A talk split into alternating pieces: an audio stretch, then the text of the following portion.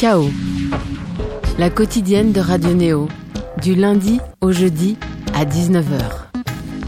Bienvenue sur Radio Néo à Bourges sur le 100.0, à Toulouse sur le 94.8 et vous venez nous rejoindre à Paris sur le 95.2. Il est 19h et c'est l'heure de chaos, la quotidienne culturelle de Néo. Le chaos de ce soir sera au plus près de l'état animal, loin des conventions sociales qui régissent notre quotidien et nos choix de vie, mais il sera aussi plein d'amour et de tendresse, même face aux violences de notre monde, comme le premier film de Camille Vidal-Naquet, Sauvage, déjà en salle, qui suit les rencontres, bonnes ou mauvaises, de Léo, enfant loup de 22 ans, totalement déconnecté de la société. Il vit dans la rue, se prostitue sans trop comprendre ce que ça signifie, cherche de l'affection auprès d'un peu tout le monde et incarne une rupture radicale avec la vie civilisée, le tout avec une candeur désarmante. Alors dit comme ça, le film, ça a l'air d'être une partie de campagne, dans les faits c'est quand même assez cru. En tout cas, il a été remarqué à Cannes cette année et c'est d'ailleurs là que son acteur principal, Félix Marito, déjà vu dans 120 BPM l'année d'avant, pardon, a remporté le prix de la révélation de la semaine de la critique pour le rôle. Félix Marito, bonsoir. Bonsoir. Camille Vidal-Naquet, bonsoir. Bonsoir. Alors, bonne réception du film jusque-là? Ah bah plutôt, oui. Plutôt, ah c'est-à-dire en positif comme en négatif. Ouais. Non, non, bah, euh, on est très content. Le film a fait un, très très beau euh, démarrage. Mhm. Et puis, euh, bah voilà, c'est là, on est en deuxième semaine. Et puis, je trouve que voilà, bah, je suis en train de, de commencer là à prendre les retours bon. un petit peu au fur et à mesure. Et oui, oui, je suis très J'espère que tu en partageras quelques-uns avec nous ce soir. Oui, ben avec plaisir. Le caout de ce soir est réalisé par Seb Lascou. Bonsoir Seb. Bonsoir Thomas Corlin, bonsoir messieurs. Et se prolongera avec la chronique de rentrée de Bertrand Abar, le billet d'humeur de 20 centimes qui nous causera, on le pressentait, du rituel de la rentrée. Mais d'abord, on écoute la bande son de nos invités, le film, la bande son, pardon, la bande annonce du film de nos invités, Sauvage. À tout de suite dans Chaos. Vous avez quel âge? 22 ans. C'est quand la dernière fois que vous avez dormi Cette nuit, euh, j'ai pas dormi, mais, euh, mais la nuit d'avant, je crois que j'ai dormi. Est-ce que vous avez un partenaire régulier Ah, t'es bien là Je sais pas. Pas vraiment. Ça fait combien de temps que vous vous prostituez Un certain temps.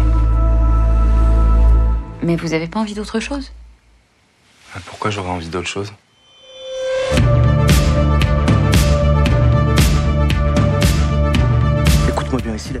Vous êtes toujours dans Chaos, on est donc avec l'équipe du film Sauvage. Alors Sauvage, ça parle d'un personnage qui est totalement détaché, pourrais-je dire, des contingences de la société. Alors il n'a pas de téléphone, il n'a pas de compte en banque, on connaît à peine son nom. Il vit tout juste de prostitution, mais même là-dedans, bon, on ne sait pas s'il est très très bon gestionnaire ou pas.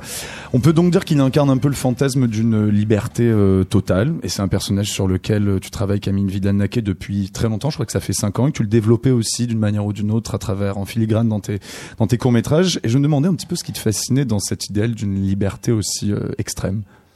Mais alors, il y a plusieurs choses. D'abord, euh, le, le, personnage, effectivement, euh, je dirais plus qu'il a une, euh, il, il, vit une forme d'instantanéité absolue. Mhm. C'est-à-dire qu'en fait, il vit des instants, il est complètement détaché en fait des conséquences de ses actes. Mhm. Et voilà, moi, il m'a semblé que c'était un état que que nous, on pouvait absolument pas connaître dans nos vies. C'est-à-dire que nous, on est toujours effectivement dans un, un, système dans lequel on a besoin de savoir ce qu'on va faire dans mhm. quelques heures, ce qu'on a fait la veille, etc. Et c'est quelqu'un qui est capable de goûter pleinement et totalement l'intensité des instants. Et à, mon avis, voilà, c'est en ce sens-là qu'il incarne une forme de liberté.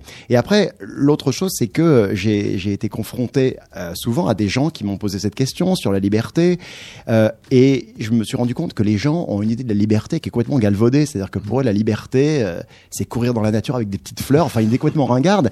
Alors qu'en réalité, je crois que la liberté, cette liberté-là, est extrêmement violente. C'est très dur la liberté. Mmh. C'est une, une liberté que moi je connaîtrais jamais, et c'est une liberté paradoxale. C'est-à-dire que c'est le fait de, le fait de n'avoir rien, c'est en même temps n'avoir aucune contrainte. C'est-à-dire quand on perd tout, on perd aussi ce système qui nous mhm. contraint à faire des, à avoir une vie très très voilà. Et puis dans le film, moi, je, j'ai, essayé de, de, regarder ça, d'observer ce, ce personnage qui justement euh, dans ces instants-là est capable de trouver de la beauté en fait, de la beauté, mmh. euh, des, de la douceur et dans des endroits dans, dans, lesquels nous on pourrait jamais le trouver en fait. Et en ce sens, moi j'ai considéré que le personnage euh, était largement supérieur en mmh. fait à des formes de vie comme les nôtres. Alors après évidemment le film ne glorifie pas du tout son activité, mais elle ne la condamne pas non plus. C'est-à-dire que je crois que le film n'a pas de, de point de vue là-dessus euh, qui est très très euh, moral.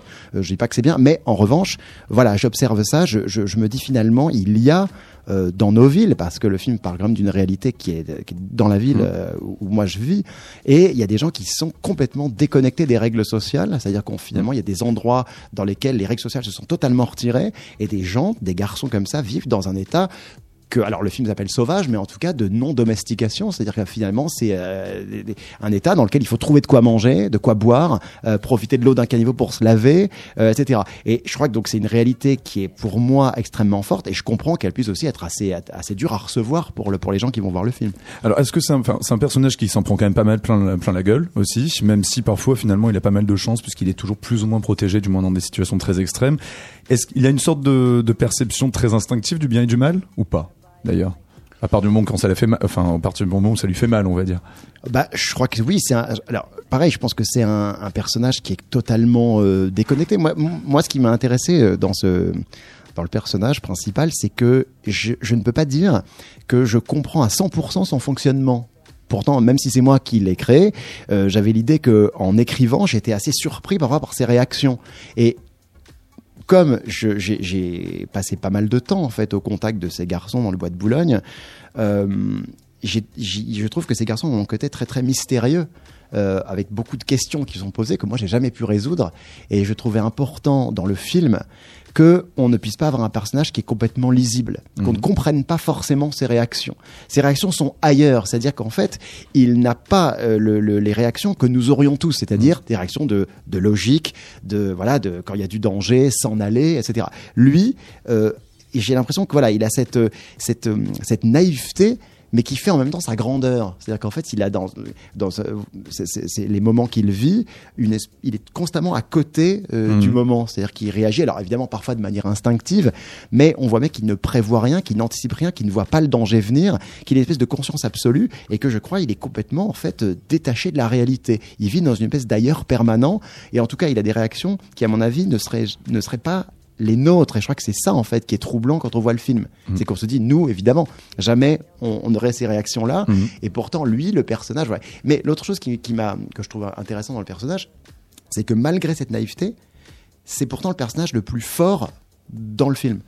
Parce qu'on voit que les autres, notamment son copain, là, ne tient pas le coup. Au bout d'un moment, il en a ras-le-bol, etc. Alors que lui, il est toujours là, quoi. Et ça, finalement, cette naïveté, c'est-à-dire la, la pureté de son cœur, fait que il est presque indestructible dans le film. Et qu'il a en fait une solidité. Ce qui pourrait être vu comme une faille chez un, un- un personnage très classique de cinéma, apparaît pour moi ici comme son atout principal. Alors Camille Vidal-Naquet, toi qui es donc le réalisateur du film, tu expliques ne pas totalement comprendre ton propre personnage, mais Félix Marito, toi tu- qui l'as incarné pendant un tournage qui a été assez éprouvant parfois, on en reviendra peut-être après. Toi tu l'interprètes comment, tu le comprends comment, ce personnage et ses réactions? Euh, moi, je suis assez d'accord avec Camille euh, au niveau de, du fait qu'on n'a pas cherché à le comprendre ou à le, le contenir. On l'a plutôt laissé apparaître. Quoi. Mm. Enfin, c'est-à-dire, euh, on- avec Camille, on a très peu parlé euh, du personnage euh, avant la, la promo, avant le, pendant le tournage. Mhm. euh, et du coup, je crois que moi, je l'ai plus accueilli. Mm. Mais il y a aussi beaucoup de choses qui me dépassent sur ce personnage. Toi aussi tu le comprends pas totalement. Donc. Mais oui, et est-ce qu'en fait ça sert vraiment à quelque chose de Mm. comprendre quelqu'un totalement? Est-ce que c'est vraiment utile hein? Est-ce qu'on peut pas plutôt le ressentir totalement et, euh, donc tu ne l'as fait que le ressentir toi? bah, Je l'ai je l'ai laissé faire en fait, enfin, plutôt. Ouais, j'ai laissé faire Camille, j'ai laissé faire le personnage. Et on, on s'est euh, tous les deux fait avoir, je pense. Bon ça s'est plutôt bien passé quand même parce que finalement il, Oui, enfin, oui. il a beaucoup de réactions, hein, je veux dire. Enfin on peut beaucoup, on peut lire beaucoup de choses chez lui. Alors, dans ce personnage, j'entends. Oui, bien sûr. Ah non, mais alors, je pense qu'après, justement, euh, je pense que il y a une espèce de double lecture, c'est que le personnage, euh, il est dans un état de précarité que, que personne, je suppose, quand ils vont voir le film, connaissent. C'est-à-dire que c'est très rare d'avoir cet état de pré- précarité-là. Donc évidemment, en ce sens, on, on ne comprend pas bien ses réactions. Mais ce personnage vit pourtant une histoire d'amour extrêmement classique comme on en a tous vécu en fait. Et là-dessus il y a aucune euh, enfin voilà c'est c'est des peines de cœur qu'on connaît tous. On a tous été rejetés on a tous souffert par amour. Et je pense que l'identification vient aussi beaucoup de ça de ce naturel qu'il a puisqu'on voit que dans le film je me suis attaché à ce que dans tout ce qu'il vit c'est le personnage ne se plaint jamais, ne souffre jamais, Mm. sauf une scène dans laquelle il est très malmené et pour pour pour X pour plusieurs raisons. Ça va un peu loin, on va dire. Ben, ça va loin et puis bon, il se passe enfin plein d'autres choses dans cette scène, mais de manière générale, il ne vit pas ni sa précarité ni la prostitution comme une souffrance. Ce qu'il vit comme une souffrance, c'est sa souffrance amoureuse. Mais la plupart du temps, lui euh, vit ça comme une normalité en réalité. Alors c'est aussi justement cette idée du réalisme ou pas du personnage, c'est pour ça que ça va un peu loin, c'est qu'en fait justement cette absence de, logi- de logique totale, on peut se demander qui endurerait tout ça, puisqu'il est quand même vraiment vit dans la rue, et euh, il y a un peu ce truc de est-ce que c'est une liberté à atteindre qui donne envie d'être atteindre ou pas en fait, et est-ce qu'il est réaliste en fait ce personnage, est-ce que c'est pas vraiment, c'est un peu comme ces mythes à la Caspar Hauser, c'est-à-dire euh, l'enfant qu'on a trouvé comme ça, puis qui peut vivre comme ça comme un animal, ou de l'enfant loup aussi comme je disais au début? C'est vraiment un mélange des deux. Euh, Il y a un côté, c'est un personnage de cinéma, euh, c'est une espèce de rêveur comme ça qui est totalement imaginé, mais il y a quand même quelque chose de très euh, de très réel dans le film, c'est que euh, il faut pas oublier que dans l'état où il est, ce personnage-là, qui n'a vraiment rien, euh, il y a quand même une tendance très rapide quand on vit dans la rue, quand on se prostitue, à se dépersonnaliser. C'est-à-dire que nous, évidemment, voilà, on regarde un film comme ça, on se dit, mais enfin, c'est pas normal, parce que nous, on ne peut pas voir ce personnage autrement que par le prisme de ce qu'on connaît. Mais un personnage qui est comme ça dans la rue oublie son corps, il sait pas exactement ce que c'est. Euh, Quelqu'un, par exemple, pour se soigner, c'est tout bête, mais c'est vrai que le film montre ça. C'est-à-dire que le film montre que le personnage est, est malade, il a une, une pneumonie, je crois. non je sais même. Ouais, oui, bon, c'est- Pneumopathie à tendance tuberculeuse. Voilà, merci Félix. Ça, il a une pneumopathie à tendance tuberculeuse. Et euh, on le médecin lui dit, ben voilà, euh, vous allez prendre des antibiotiques, je vais vous faire passer des radios, on va se revoir dans une semaine, on rediscutera, etc. Chose qui nous paraît extrêmement simple pour nous. Parce qu'en plus nous on a des ré- référents en permanence. Nous on s'égratigne quelqu'un nous dit mais tu saignes il faut que tu te soignes. Quand on est dans la rue personne ne nous dit rien sur rien. De toute façon même parfois on enjambe des gens qui sont peut-être morts en réalité. Et on leur dit pas avant apparaît donc il y a une tendance à être totalement oublié. Donc, quand il s'agit de prendre d'antibiotiques, déjà, il faut les prendre au cours des repas. On leur dit, par exemple, gens à la rue, mais déjà, bon, ils bouffent pas, donc c'est c'est déjà compliqué. Ensuite, on leur dit, mais il faut le prendre les jours. Mais il y a beaucoup de gens qui sont à la rue ne savent pas ce que c'est des jours. Quel est le sens d'un samedi? Ouais. Quel est le sens d'un samedi ou d'un mercredi? Ça n'a pas de sens. Euh, le jour, la nuit, ça- donc ça devient extrêmement compliqué. Puis il faut aller, il faut avoir une, une carte vitale ou alors il faut avoir le- une, une couverture sociale, etc. Il y a une quantité de problématiques et les gens disent ah mais ils ne se soignent pas. Mais il faut bien comprendre qu'il y a une, une, propension à être dépersonnalisé, à s'oublier et à sombrer vraiment comme ça. On bascule dans un dans un ailleurs extrêmement rapidement. Et en ce sens, le, pers- le personnage est très très réaliste. J'ai rencontré beaucoup moi de garçons comme ça. Euh, Ah d'accord, quand même, il y avait, il y avait un petit peu bah, cette. euh, alors pas totalement, puisqu'après bah, ce côté rêveur, ce côté etc. Non, euh, j'ai pas rencontré de personnage qui aurait vécu cette scène là Mm. difficile dans le film, qui l'aurait vécu comme ça. Il se serait plus méfié. Lui, le personnage, il y a des incohérences volontaires dans le Mm. film, mais il se fait payer à la fin, alors que euh, c'est évident que les prostituées, quand ils arrivent, déjà c'est le deal, c'est important, c'est une transaction monétaire. On demande au début de la passe combien de paye et on prend l'argent d'abord pour éviter ce genre de il situation. n'a pas l'air très professionnel, effectivement, à ce tarif-là, oui.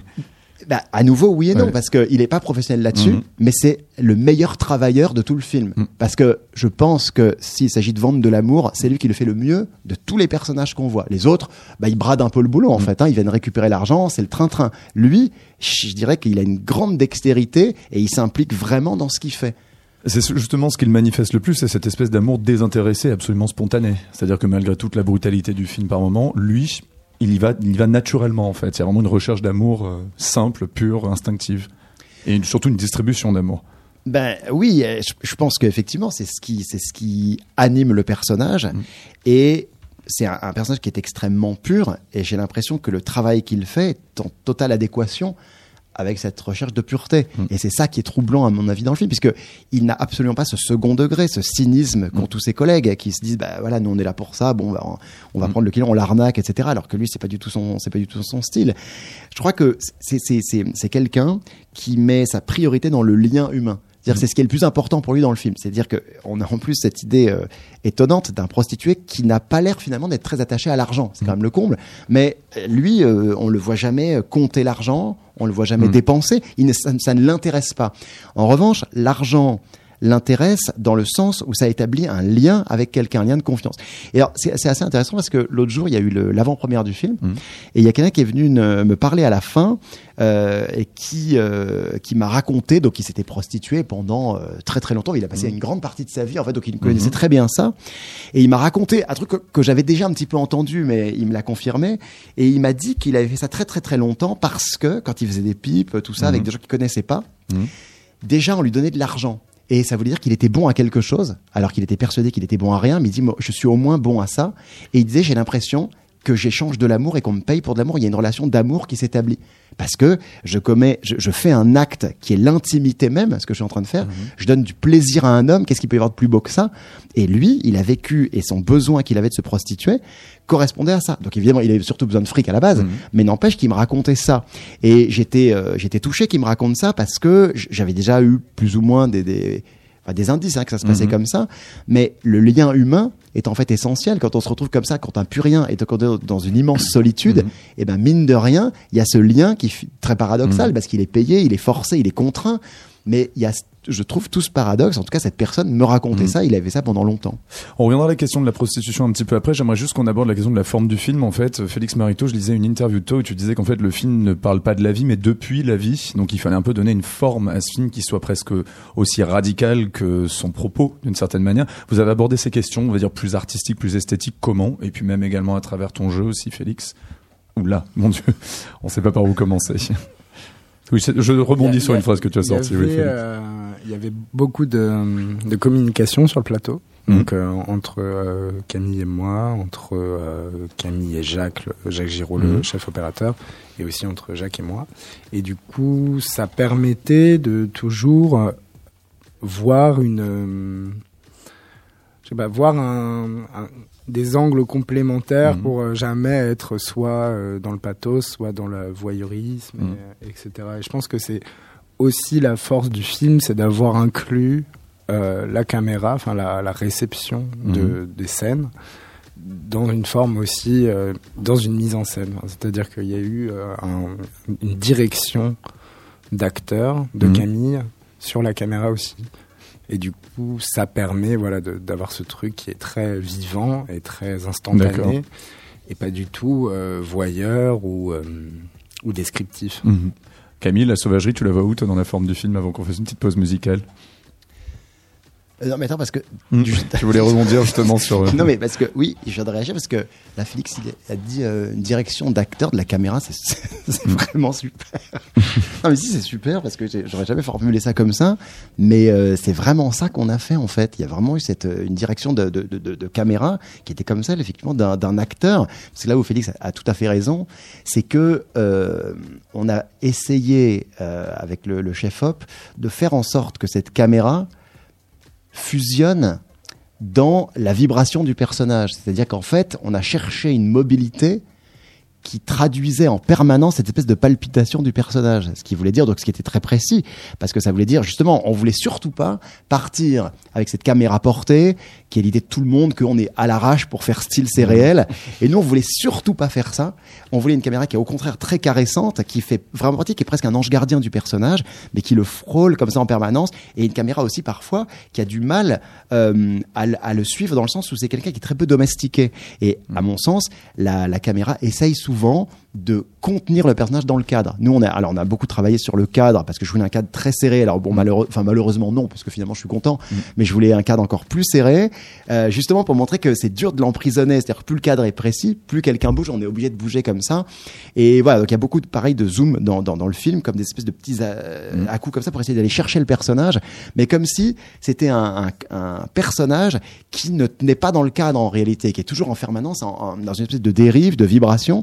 Et cette caméra euh, essayait en, en, en permanence bah, de voilà d'être à ses côtés, de le frôler, de retransmettre sa peur, sa tristesse, sa violence parfois. Et voilà, et à mon sens, euh, c'est ça qui était intéressant dans le personnage. Comment est-ce que une, une caméra qui euh, forcément, alors la question que ça pose, c'est tout est tellement euh, prévu au cinéma, tout est tellement organisé que comment est-ce qu'on fait pour faire jaillir quand même en permanence l'imprévisible, le jaillissement? Et euh, voilà, on a essayé, donc on a trouvé des, des, des, des stratégies, on a organisé, on a fait des découpages, des, des, prévu le, le tournage, de manière à ce qu'en permanence on soit tous un peu mis en danger. Moi, le premier d'ailleurs. euh, pour, pour, euh, pour capter cette, cette instantanéité. Bon, on va reprendre un petit peu ces dérives et ces vibrations, comme tu le dis, Camille Vidal-Naquet et Félix Marito, après une petite pause musicale, puisqu'on vous a demandé, des, euh, ben, comme à tous nos invités, des choix musicaux qui sont liés ou pas avec le film. Alors, on va commencer par un choix de, de Félix Marito. Il s'agit d'Arita Franklin. Pourquoi ce choix de morceau, Félix? Ouais, il y a un truc dans le texte euh, sur euh, une espèce de, réaction directe euh, à un don d'amour et à un non-retour que je trouve assez, assez viscéral, assez animal dans ce texte. J'aime bien l'ambiance 70s de ce morceau. Good to me as I am to you. D'Aretha Franklin pour le film Sauvage. À tout de suite dans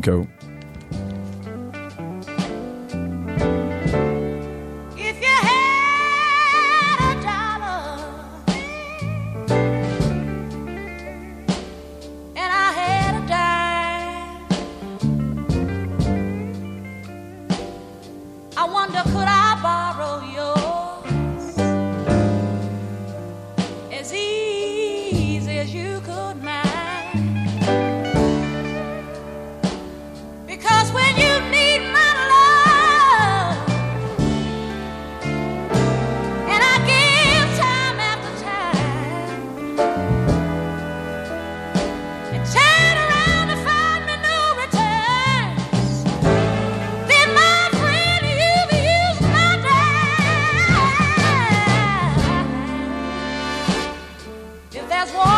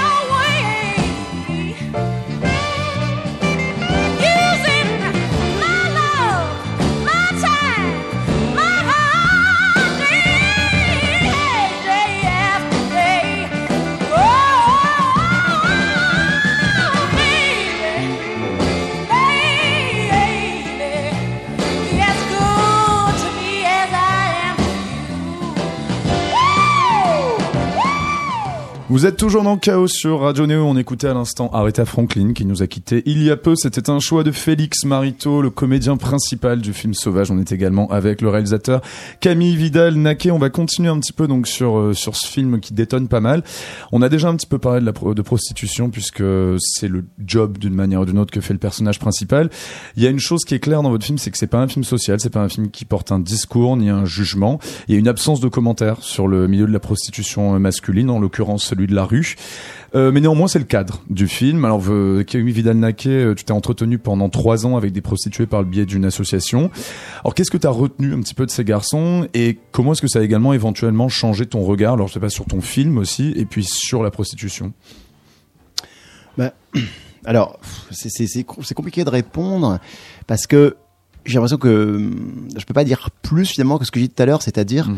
que déjà c'est une, une forme de prostitution, c'est-à-dire que voilà aujourd'hui le film sort euh, et je suis confronté, euh, je dirais pas beaucoup, mais un peu, c'est un peu régulier à des gens qui me disent euh, qu'en gros ça n'existe pas en fait ce que j'ai filmé Mhm. dans le film. On me dit mais non en fait les gens ne se prostituent plus c'est terminé ça faut sortir un peu en gros. Ils me le disent pas comme ça mais mais voilà on a même eu une projection. ne euh, se prostitue plus. Il, il se prostitue plus, non. il se pas de prostitue- cette façon-là, Voilà, je il se dire, prostitue voilà. plus.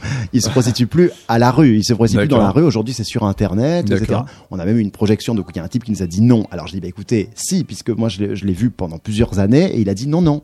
Et donc, bon, bah, il y a des gens. Et je me suis rendu compte qu'il y a des gens qui, qui ne veulent pas voir ça déjà. Ils Mhm. refusent.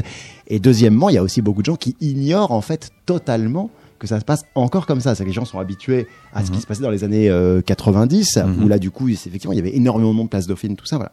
Donc moi, je suis allé voir parce que j'avais d'abord écrit euh, ça, comme tu dis, c'était pas du tout une, euh, un film social, c'était vraiment juste le- ce cadre.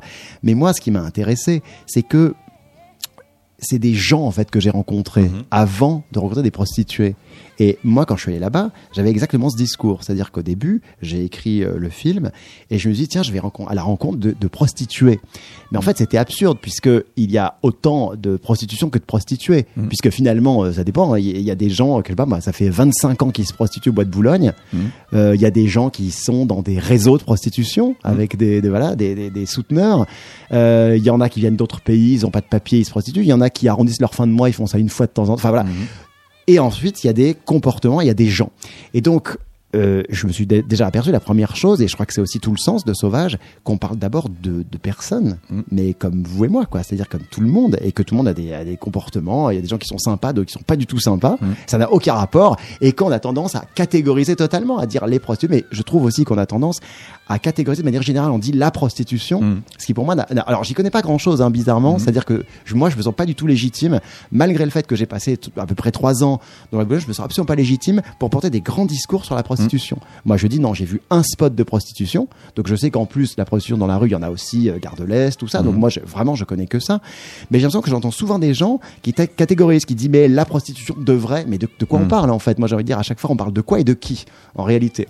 Et cette question, je me suis posée. Et après, l'autre chose, c'est que franchement, j'avoue que c'est le dernier endroit dans Paris où je m'attendais à trouver de la joie et de la douceur. quoi. C'est-à-dire que moi, j'ai j'ai passé du temps là-bas, mais euh, j'ai passé des moments euh, d'émotion euh, extrêmement intenses avec tous ces garçons, quoi. Des moments de, Mhm. de, de, de, de- joie, des moments de tendresse, des moments extrêmement durs aussi, euh, évidemment, des moments d'une grande violence aussi. Mais euh, cette, comment je pourrais dire, cette survie du cœur dans Mhm. ce lieu extrême, c'est quelque chose qui m'a. ben, au départ, moi, je- franchement, quand je suis allé au début dans l'association, j'étais seulement accompagnateur, hein, j'étais pas Mhm. du tout bénévole. Moi, je venais seulement là en bon scénariste pour regarder ce qui se passait, mais je n'ai pas pu partir de là-bas, quoi. Je ne pouvais pas partir. J'ai passé des années, et parce que j'avais envie de les retrouver le jeudi, j'avais envie de savoir comment ça se passait, et il y avait quelque chose que je vivais et que j'ai, je n'ai jamais vécu ailleurs dans Paris, et un truc voilà, et que, et que personne connaît visiblement. Et surtout qu'il y a une sorte d'invraisemblance enfin, de, de- par rapport au personnage de Léo. Il y a personne qui se prostitue comme ça un peu à l'arrache, euh, sans, sans y croire et en faisant ça, on va dire par-dessus la jambe quand même. Oh, Ça un arrive. peu quand même. Hein. Si un peu. Ah ouais ouais. Bon, bah, disons que enfin, une fois de plus, Mhm. je ne peux pas généraliser, ne connaissant que cet endroit, mais j'ai rencontré quelques garçons, mais qui c'était pas pour les mêmes raisons. Mais je pense qu'il y a des garçons aussi qui étaient très dans des états, euh, Ouais, limite. qui étaient dans des états, oui, un peu, un peu border, euh, qui euh, psychologiquement, c'est, c'est, enfin comment dire, je, je vois bien que, que la, la santé mentale. Mm. C'est un des premiers périls de la Mm. rue, en fait. Hein, ça va très vite. Et donc, euh, voilà, il y a aussi cette idée, il faut pas oublier, hein, qu'on parle pas. euh, En fait, il s'agit de déplacer un peu le, le regard qu'on a. C'est Mhm. ça que fait le film. Le, le- le film déstabilise, je pense, parce qu'il déplace le regard. C'est-à-dire que, et, et je, je comprends très bien que beaucoup de gens regardent le film, mais ils le voient avec le- leur regard à eux, ce qui est tout à fait normal.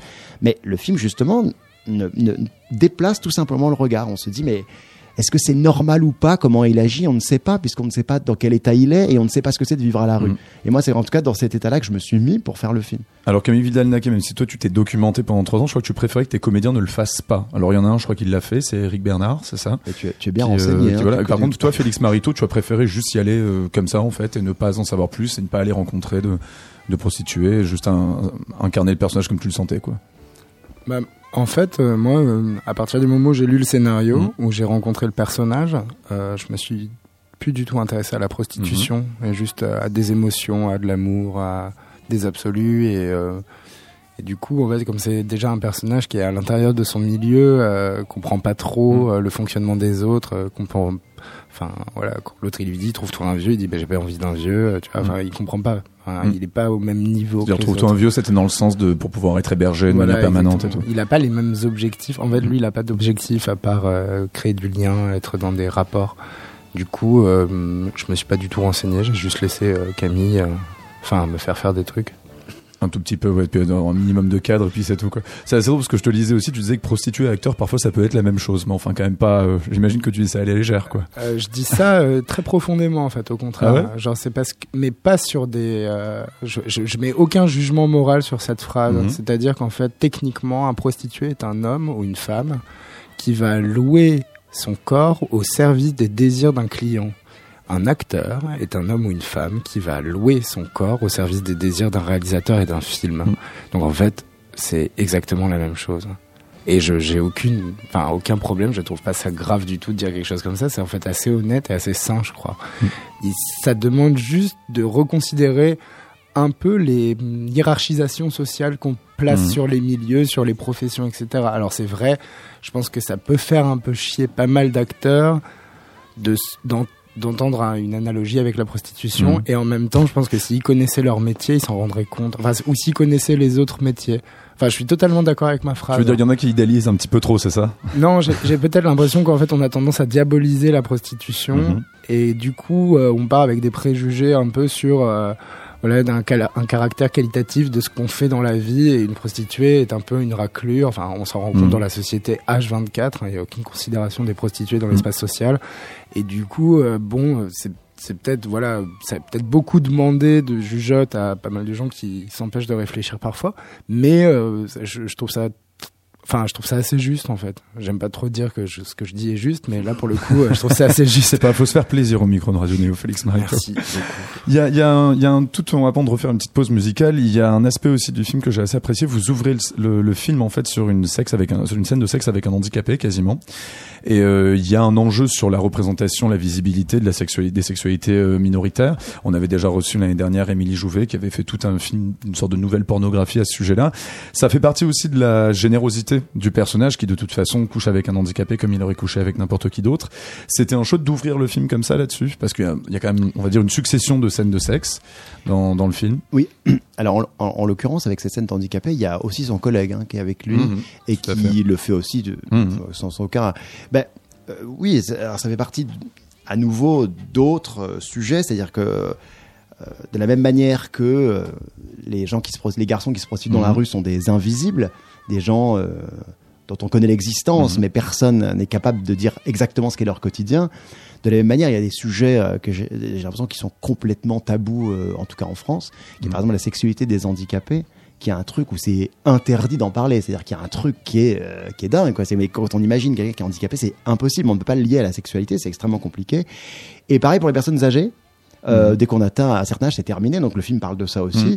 Et puis je me suis juste aperçu, mais alors de manière très simple, que euh, tous les garçons que je rencontrais, ils s'en foutaient. Enfin, ils avaient un boulot à Mhm. faire. Ils ne jugeaient pas. Il y avait quelqu'un qui arrivait, qui lui manque un bras, qu'il ait 80 ans, ça n'avait pas d'importance parce que c'était ailleurs. Et je, je me rappelais, enfin, j'ai cette image, voilà, de ce type là qui était, euh, qui était un type très très vieux, qui venait, et, je- et je voyais que quand il venait chercher là, ce, ce, ce garçon, tout ça, il repartait et il faisait des blagues entre eux. Enfin, ça n'existait pas en fait ce jugement qu'on pourrait avoir. C'était juste son client, quoi. C'était Mhm. son client. Mais je veux dire, de la même manière que finalement, quelqu'un qui vient acheter une baguette de pain, celui qui lui vend le pain, mais s'il a Mhm. 80 ans, quel est le problème Oui. en réalité? Ben, J'ai l'impression qu'il y a eu cette chose, voilà, ce qui, est- ce qui a été posé.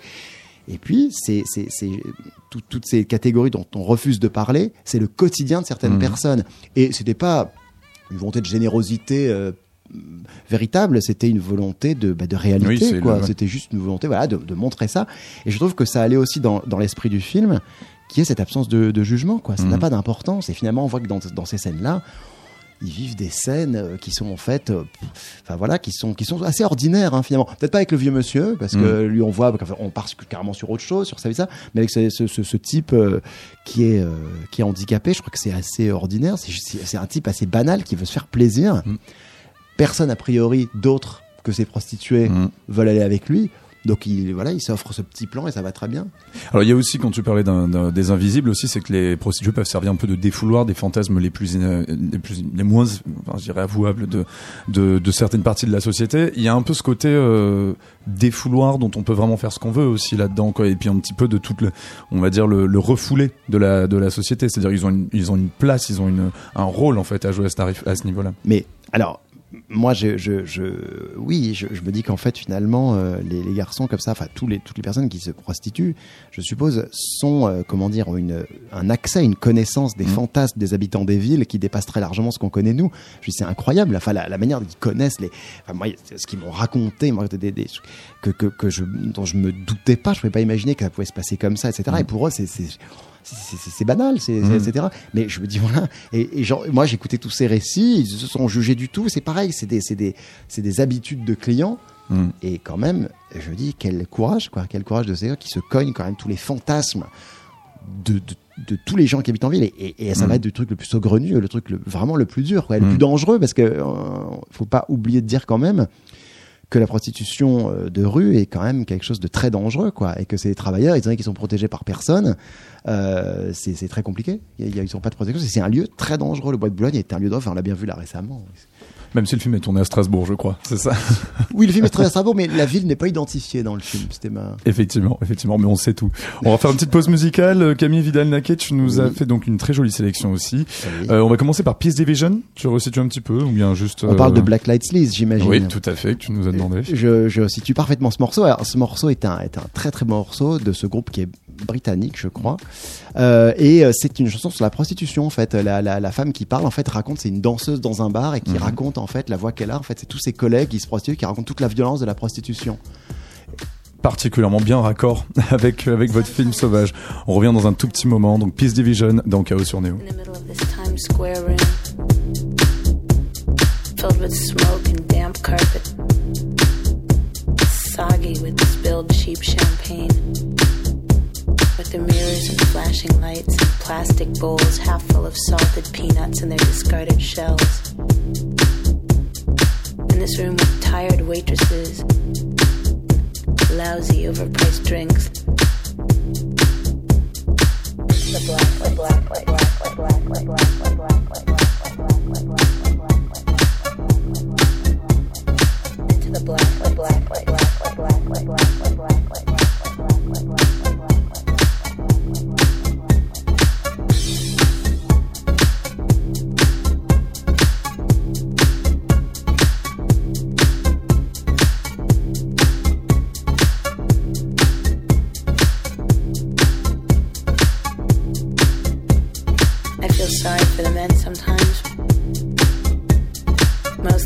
feel contempt. The men with their furtive movements blank faces.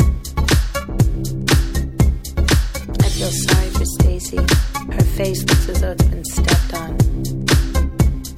Though her body is like angel food, almost too beautiful to look at. Her boyfriend probably doesn't when he hits her. The black, black, black, black, Franklin.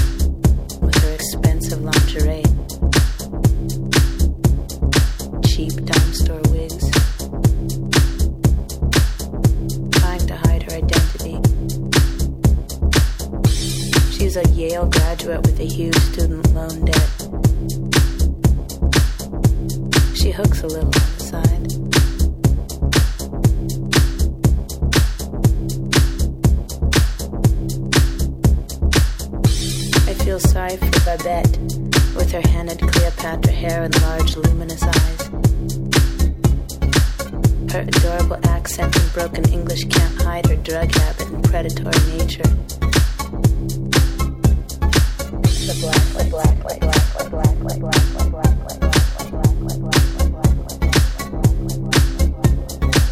the black, the black, black, black, black, black, black, black, black, black,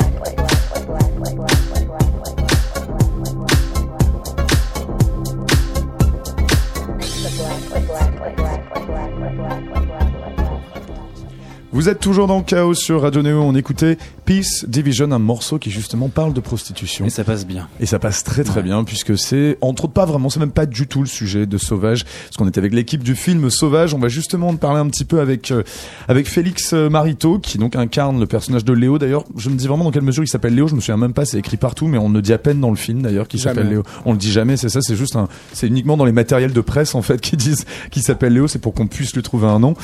Tu as abordé ce film donc qui est très physique à plein de titres et euh, tu disais qu'il y a eu quand même un premier mois qui était un peu traumatique, c'est tes propres mots. Traumatique en quoi?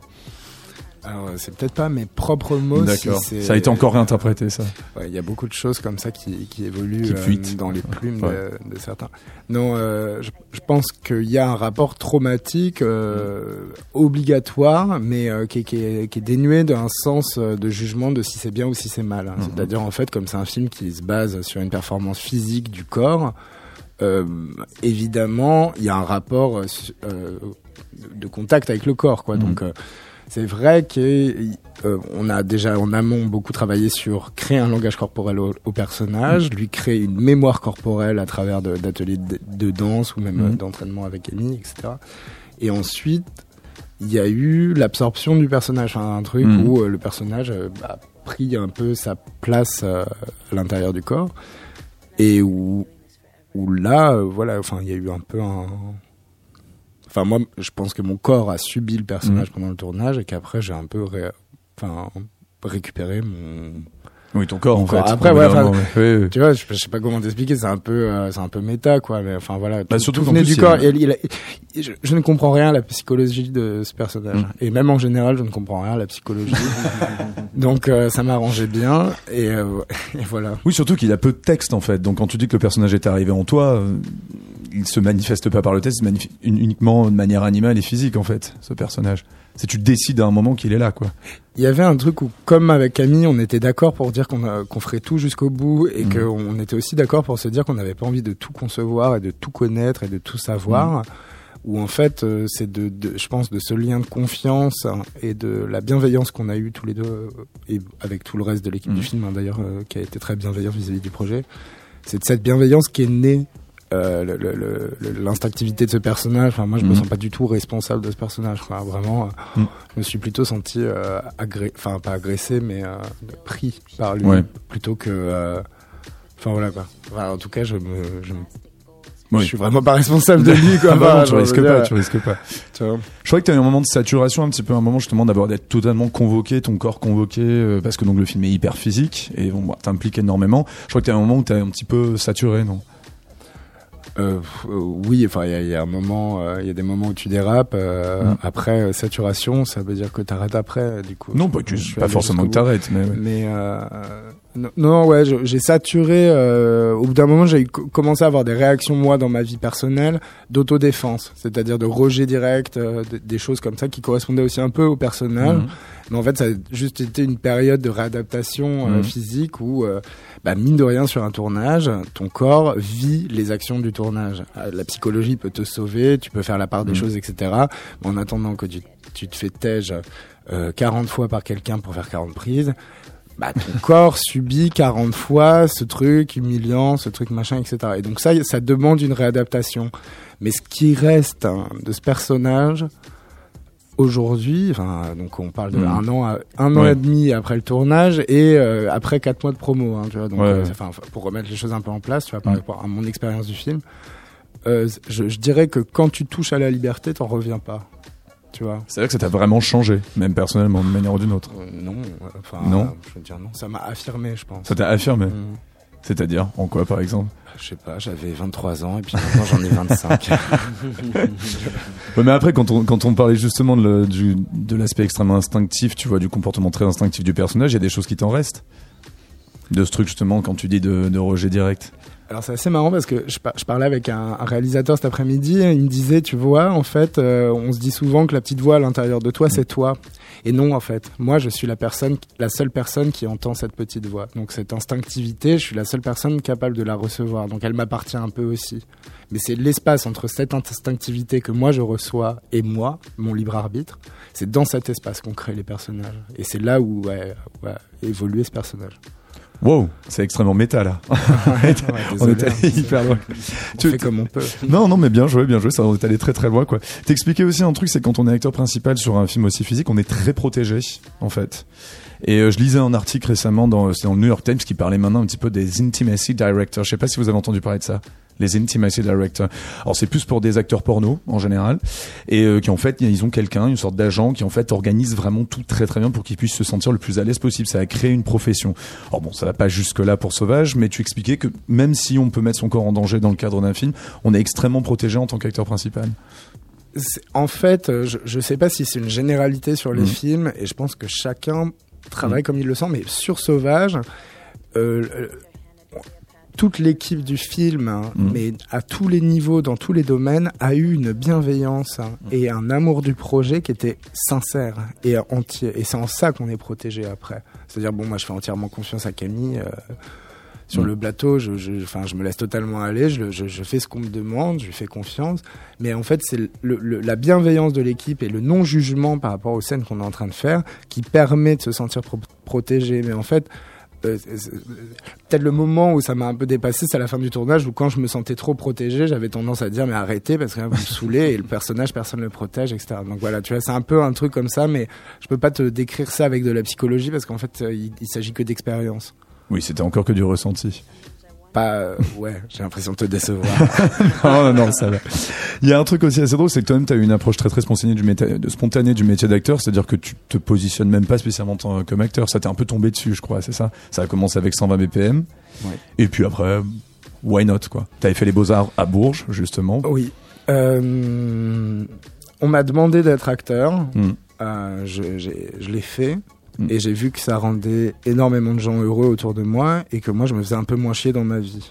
Donc j'ai continué simplement. Enfin, c'est- mais Ouais, c'est comme ça que ça se passe. pas, j'ai, toujours pas d'objectif en tant qu'acteur. Il n'y a pas de plan de carrière, comme on dit. Comment Ouais, euh, ouais, j'arrive à avoir un plan de carrière sur six mois, c'est déjà pas mal. Tu vois, quand avant t'étais sur une journée. Mm.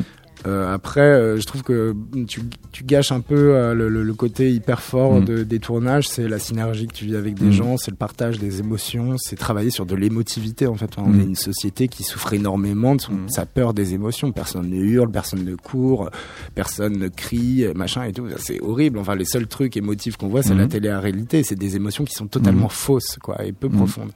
Et Du coup, moi, j'aime bien travailler euh, dans ce secteur de l'émotion, quoi, Mm. secteur de l'émotivité, euh, créer des films émotifs, voilà. Et donc, euh, quand tu vis des émotions avec tout un tas de gens, euh, dans une espèce de communauté euh, artistique Mm. autour d'un scénario, autour d'un projet, autour d'un film, et que tout le monde est dans cette synergie et que personne n'est là à l'extérieur à regarder, je pense que tu vis quelque chose d'assez extraordinaire pour avoir envie de le, re- le revivre après.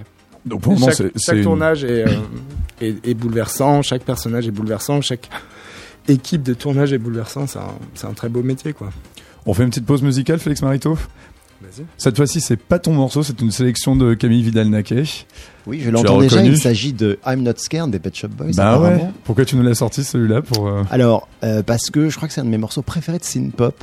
D'accord. Je trouve que c'est un des défend. morceaux les plus beaux euh, jamais écrits en synth pop. Ouais. Et ce morceau a été écrit par Eighth Wonder à la base, qui a été un énorme tube. Mais il faut pas oublier que ça a été écrit par les Pet Shop Boys. Et leur version à eux, je la trouve bien supérieure à celle d'Eighth Wonder. Bah, Voilà. Surtout que, par contre, c'est pas très ambiance sauvage, quoi, au demeurant, parce que là, on est vraiment dans un Ah, cadre si, hyper si, si, fin si. 80, quoi.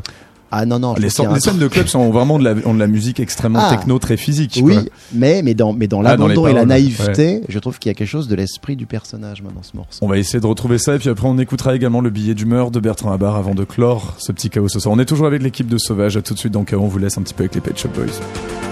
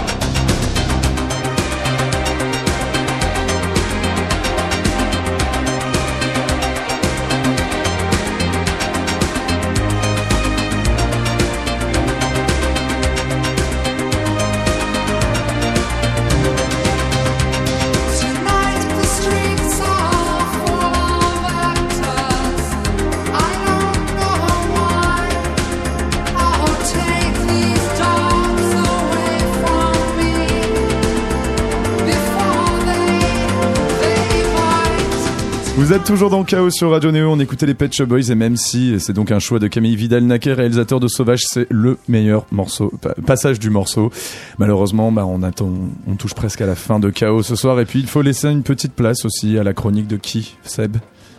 Ah, tu ne Je pas me du suis coupé mon micro. De Bertrand Habar, c'est ça? Naturellement, on l'écoute pour savoir ce qu'il nous a à nous dire sur la rentrée. D'humeur Enfin, 20 centimes de Bertrand Habar dans Chaos. sur Radio Néo. C'est la rentrée. Difficile de l'oublier, hein. Tous les médias nous rabâchent les tympans avec ça. Mais d'ailleurs, la rentrée de quoi? De qui? D'où? La définition de la rentrée est plutôt basique. C'est le fait de rentrer. Ça signifie donc qu'on est sorti. Et sorti d'où?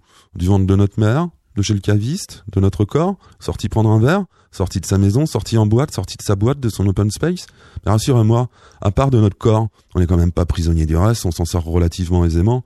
On s'en sort même tout court, tout simplement, hein, et tous les jours. Même le taf le plus agrat a une fin. hein. Donc s'en sortir, c'est y arriver. Mais si sortir, c'est y arriver, ça signifie que rentrer, c'est échouer. Alors faut-il déclarer ouvert le mois de la loose, du somme, du spleen? On rentre. Prenons l'air sérieux, grave, affecté. On rentre dans le vif du sujet, on se rentre dedans, on rentre à l'abri aussi.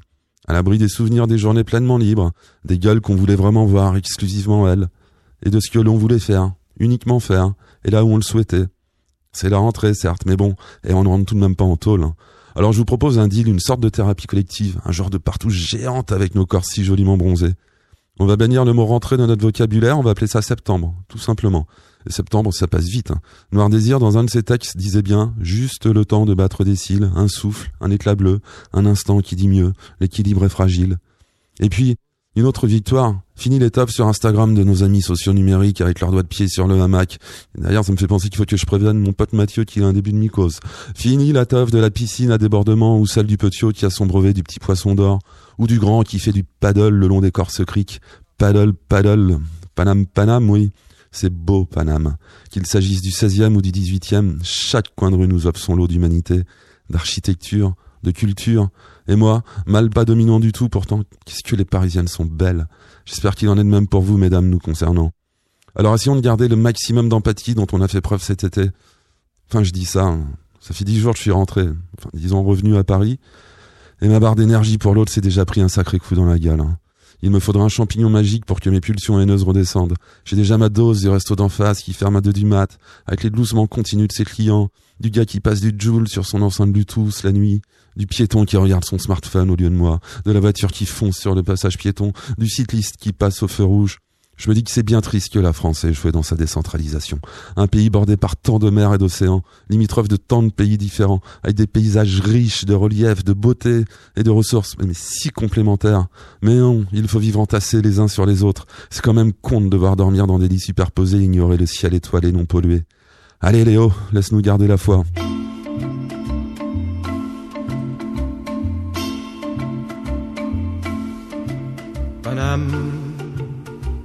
On t'a chanté sur tous les tons. Et à plein de paroles dans tes chansons qui parlent de qui, de quoi, de quoi donc? Paname, moi c'est tes yeux, moi c'est ta peau que je veux baiser comme il faut, comme savent baiser les gigolos. Paname, range tes marlous, range tes bistrots, range tes pépés, range tes ballots, range tes poulets, range tes autos. Paname, et viens m'aimer comme autrefois, la nuit surtout quand toi et moi. Merci beaucoup à toi Bertrand Habar pour ce billet d'humeur de 20 centimes de rentrée qui est qui est ton comment dire au, au niveau de ce qu'on en attendait de toi bien évidemment. Chaos c'est presque fini, on va dire euh, bon, on va dire au revoir à nos invités donc l'équipe du film Sauvage et euh, donc Sauvage est déjà sur les écrans depuis deux semaines, il est sur les écrans un petit peu partout, vous êtes même étonné vous-même du succès du film Camille Vidal-Naquet. Bah, euh, franchement, quand on voit le film, c'est quand même génial de se dire Ouais. que les gens vont voir ce film, qu'il a été produit dans ces conditions, distribué dans ces conditions, et que les gens ont envie visiblement de vivre des expériences fortes comme celle-là et qui répondent présent. Quoi, c'est assez merveilleux, je trouve.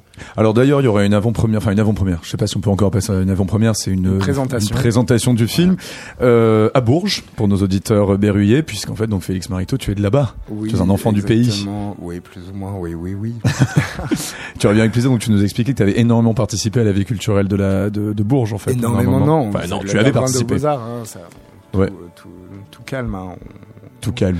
On, organisait des fêtes euh, pour s'amuser, quoi. Mais Bon, euh, c'est déjà pas mal. euh, C'était une vie culturelle non déclarée. D'accord. N'en parlons pas trop. Bon bah très bien. Bah écoute, on est. J'espère qu'elle qu'elle réinterviendra, qu'elle réémergera d'une manière ou d'une autre en after. D'accord. Ça se passe où donc ce vendredi? Ça va être à la Maison de la Culture, enfin au cinéma de la Maison de la Culture. D'accord. Euh, je sais plus exactement à quelle heure, mais je pense que eux, ils ont tous les renseignements. D'accord. C'est assez facile d'accès. Voilà, j'en profite pour faire un big up à Emetrop et à, à tous les copains de Bourges. Eh ben en tout cas, Nous son- aussi, on les embrasse. Bah donc ne loupez pas donc Sauvage, c'est un peu partout. Kawe fini. Merci beaucoup à vous, merci Camille, merci, Merci. Félix. Merci à vous. On se quitte sur un de tes derniers choix. Il s'agit d'Alan Brax, qui nous a fait du français cette fois-ci. One More Chance, Ouais. c'est ça. Euh, oui, alors ce morceau, alors ce qui est- il y a une petite histoire quand même, c'est que Ouais. je, je l'avais écouté parce qu'il était censé être dans le film, dans une scène qui n'existe plus, qui était une passe en plus avec une femme. D'accord. Il y avait une passe avec une femme à un moment et elle, euh, voilà, et elle avait son mari, son mari était attaché, était attaché dans le salon et elle Ouais. dansait avec euh, Léo en Sur ce mettant morceau. c'est ce morceau. D'accord, ok. Bon, bah, on espère que ce sera quand même dans les euh, dans les bonus DVD. Comment Non, parce qu'on l'a pas tourné, on l'a Ah, pas pas tourné, Non, je non, tournée, mais- je l'ai enlevé du scénario. J'avais du scénario, mais euh, Ok, bah écoute, on en aura juste cette euh, cette. je euh, l'ai jamais cette dit ça. hein, ça, c'est un scoop. C'est un énorme scoop pour Néo soir, carrément. quoi. Ça, c'est- c'est l'atout d'interviewer les les équipes de films deux semaines après la promo. C'est ça. Ils lâchent des trucs qu'ils avaient pas lâchés. Merci beaucoup à vous. KO Merci. donc fini. Demain c'est KO sur le ring musique et jeudi c'est ben Jeanne en formule classique. Merci à toi, Seb Lascouf à la Merci à toi, Thomas Corlin, pour les questions. Et merci également euh, bah, Bertrand Abar pour sa petite euh, chronique. Euh, également, bah, donc les podcasts, la playlist, les chroniques de l'émission sont à retrouver sur radioneo.org, sur iTunes et sur les plateformes de podcast. Rediff demain sur à l'antenne bien sûr à 13h. Et donc on se quitte sur Alan Brax et retrouver la playlist habituelle de la radio juste après. Bonne soirée sur Néo.